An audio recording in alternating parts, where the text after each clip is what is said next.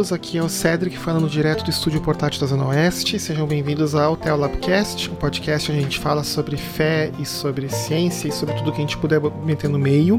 Mas nós, este não é o Teolabcast, esse é o Teolabcast.zip, que é a, o formato do podcast onde a gente coloca pequenas reflexões episódios curtos ou assuntos que não demandam uma entrevista ou uma conversa de mais de uma hora. Esse é um dos episódios que é uma série que gentilmente o pastor Guilherme Burdiak compartilhou com a gente para a gente divulgar no podcast, tá? que são séries sobre a fé urbana.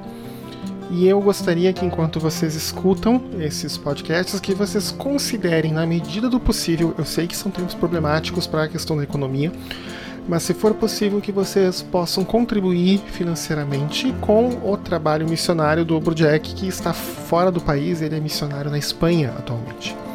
Então, se vocês puderem e quiserem fazer, nós vamos deixar nas notas do episódio as informações para isso. Tá? Aproveitem aí então as reflexões do pastor Guilherme Barjack.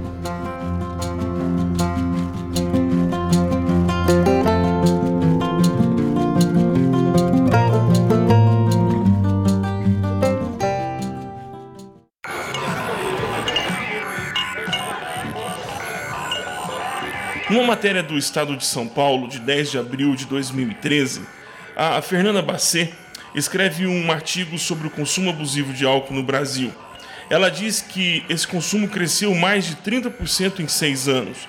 O aumento ocorre especialmente entre as mulheres jovens que foram entrevistadas, cerca de 4.607 pessoas. O consumo abusivo de álcool, diz ela, cresceu 31,1% da população brasileira nos últimos seis anos, especialmente entre as mulheres jovens.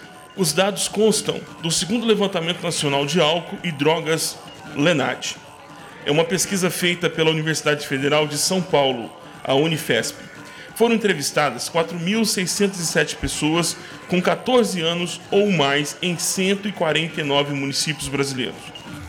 A pesquisa diz que houve um aumento expressivo do beber em Bing, um indicador de consumo nocivo de álcool, onde as pessoas ingerem de 4 a 5 doses em um período de menos de duas horas. Apesar da pesquisa demonstrar que a metade da população brasileira não consome álcool, houve um aumento geral de 20% na frequência do uso de bebidas alcoólicas. Metade da população não bebe. Isso desmistifica aquela ideia de que todo mundo bebe. O que preocupa nesses resultados é que aumentou em cerca de 20% o consumo na outra metade, diz o psiquiatra e professor Ronaldo Laranjeira, um dos entrevistados pela pesquisa. Viver em grandes centros urbanos não é uma tarefa fácil. Segundo a pesquisa da Organização Mundial da Saúde, feita na Grande São Paulo, revelou que a capital paulista possui a maior incidência mundial de perturbações mentais dentre as 24 cidades pesquisadas. 30% das pessoas pesquisadas possuem algum transtorno mental causado pela convivência em centros urbanos. Essa tarefa fica mais árdua quando você está sofrendo algum distúrbio emocional e não consegue visualizar a causa. Alguns dirão que você é manhoso ou manhosa, que tudo isso é frescura. Ou não irão simplesmente compreender porque você está assim. Afinal de contas, tudo está dando certo. Mesmo que dá certo para algumas pessoas, signifique somente ter dinheiro sobrando no banco. A cidade nos cobra um ritmo que não estamos acostumados. Ela suga a nossa paz, a nossa alegria e o nosso tempo. Provavelmente você está ouvindo essa mensagem em um lugar que não seja a sua casa e por isso aproveita o tempo para poder fazer essa devocional. A cidade nos oferece conforto e praticidade, mas cobra um preço alto para isso. É uma tendência cada vez mais frequente pessoas alugarem uma segunda casa, uma que seja próxima ao seu serviço, para pouparem tempo e recurso em relação ao deslocamento. Mas o que realmente a cidade nos toma é a nossa identidade. A cada dia que passa, nos enquadramos a um modelo aceitável. Daí, vamos entregando aos poucos os valores, os sentimentos e, por fim, a nossa própria vida. o que gostamos e o que nos é prazeroso ficam entregues à mercê dos outros. Quem de fato é você? O que você faz ou gosta de fazer é seu ou foi emprestado de um grupo do qual você desejou fazer parte? As suas iniciativas são motivadas por valores pessoais ou os valores deste ou daquele grupo se tornam o motor principal das ações que você decidiu empreender? Quem de fato é você? Qual a sua identidade? Os dados da reportagem que li agora há pouco são um reflexo cada vez mais presentes em nossas vidas. Viver tornou-se um grande desafio.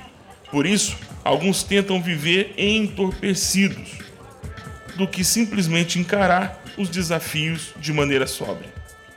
A Bíblia orienta a vivermos de maneira sóbria. A partir de uma nova identidade adquirida em Cristo, passamos a ter a oportunidade de entender como esta engrenagem chamada cidade funciona. Entendemos que ela é injusta, que persegue e que, nas mãos de um sistema que valoriza mais o ter do que o ser, se torna mais algoz ainda. Cristo nos promete uma paz nessa cidade que o sistema não pode oferecer. Ele também nos garante que iremos sobreviver nesta cidade, pois ele sobreviveu aos ataques desse sistema. É como na canção de Raul Seixas: Tente, levante a sua mão sedenta e recomece a andar. Não pense que a cabeça aguenta se você parar. Não se entregue. Talvez tudo o que você esteja passando agora é fruto de uma vida urbana dura, sanguinária e cruel, mas que você pode torná-la agradável, pacífica e solidária. Tente. Não deixe de conversar com alguém a respeito. Se você está se sentindo só, com medo, pânico, ou com ansiedade fora do comum e está bebendo muito, fumando muito ou está fazendo algum uso de entorpecente, procure ajuda o quanto antes. Tente. Se você parar, a cabeça não aguenta. Força. É isso.